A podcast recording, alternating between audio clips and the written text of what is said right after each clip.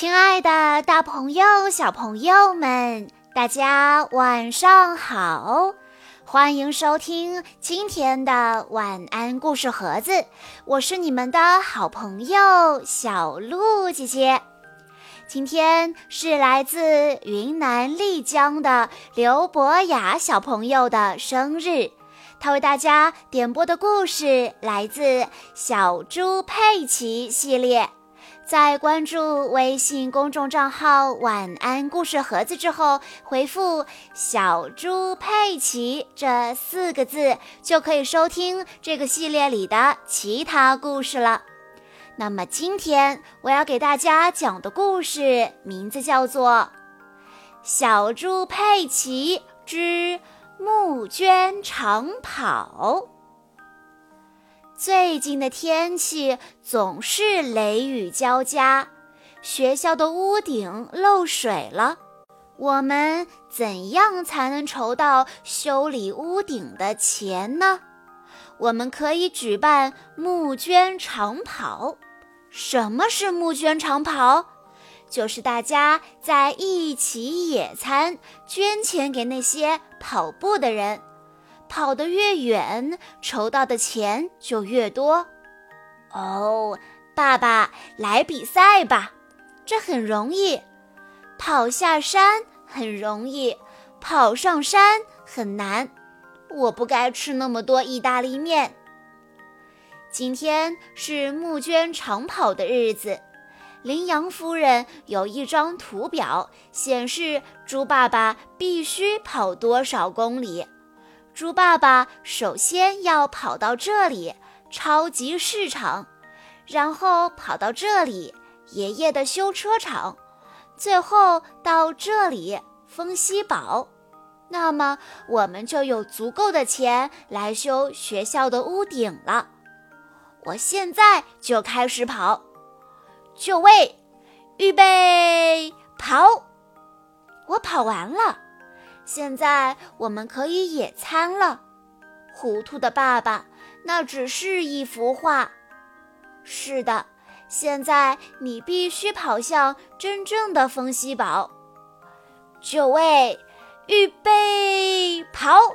加油，加油，猪爸爸，你可以做到！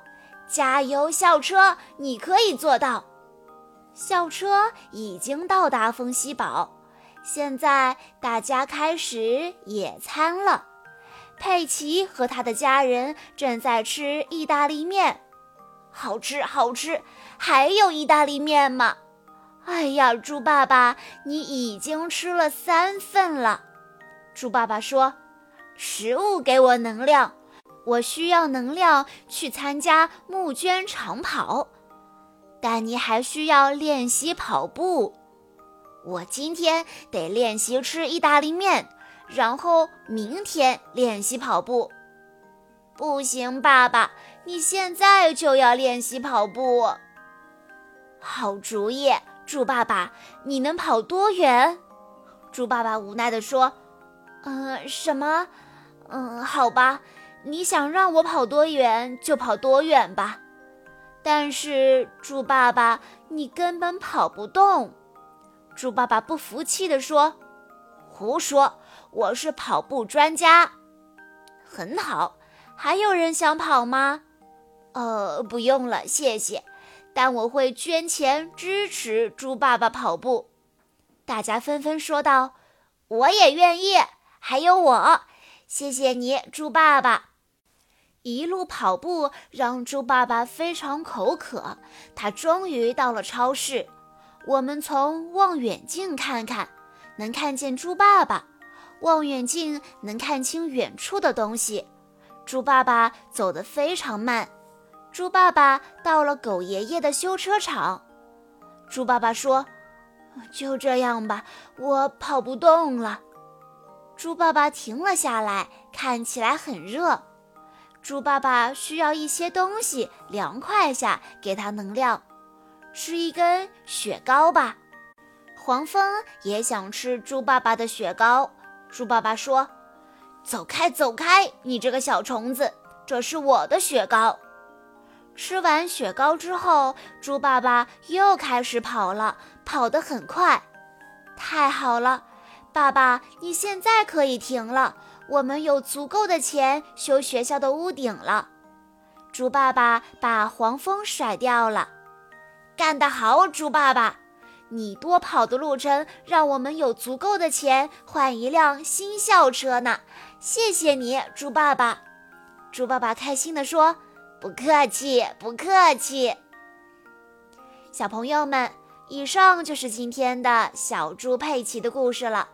在故事的最后，刘博雅小朋友的爸爸妈妈想对他说：“亲爱的宝贝，今天你就要满五周岁了，爸爸妈妈很想为你写点什么，而心里涌上的第一句话是谢谢你，谢谢你把最深刻的情感体验带给我们。十八周。”第一次感觉到你在妈妈肚子里伸胳膊蹬腿，宣示着自己的存在。二十四周，在彩超照片里第一次看见你的脸。当妈妈经历阵痛，终于和你见面的时候；当你生病，我们恨不得以身相替的时候；当你受伤，清理伤口，爸爸故作坚强，妈妈哭得难以自抑的时候，是你让我们知道。原来爱一个人可以这样强烈而忘我。爸爸妈妈的世界里，曾经小到只有你，只看得到你。你也曾经那样依赖、需要我们。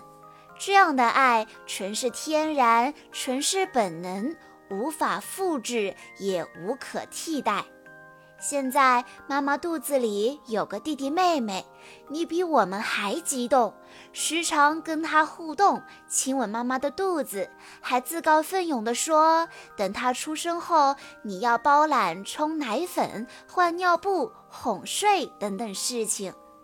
亲爱的宝贝，谢谢你长成了一个如此善良懂事的孩子，你做事专注认真。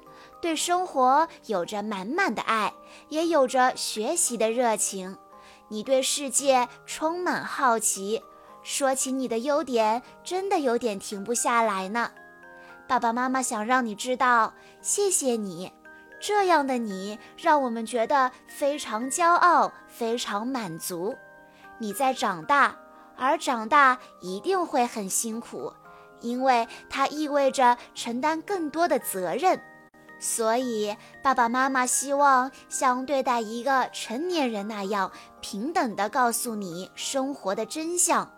当然，很多事情你现在还无法理解，你也许会觉得大人只是在和你讲大道理。没关系，路还很长，我们慢慢来。爸爸妈妈会陪伴你，支持你。只是。无论何时，我们都希望你能记住，我是爱你的，而你是自由的。风景再美，都比不过身边有你。亲爱的宝贝，五周岁生日快乐！永远爱你的爸爸妈妈。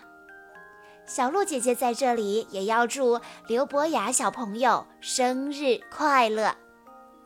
好啦，今天的故事到这里就结束了，感谢大家的收听。更多好听的故事，欢迎大家关注微信公众账号“晚安故事盒子”，也欢迎家长朋友们添加小鹿姐姐的个人微信：三幺五二三二六六一二。我们下一期再见喽！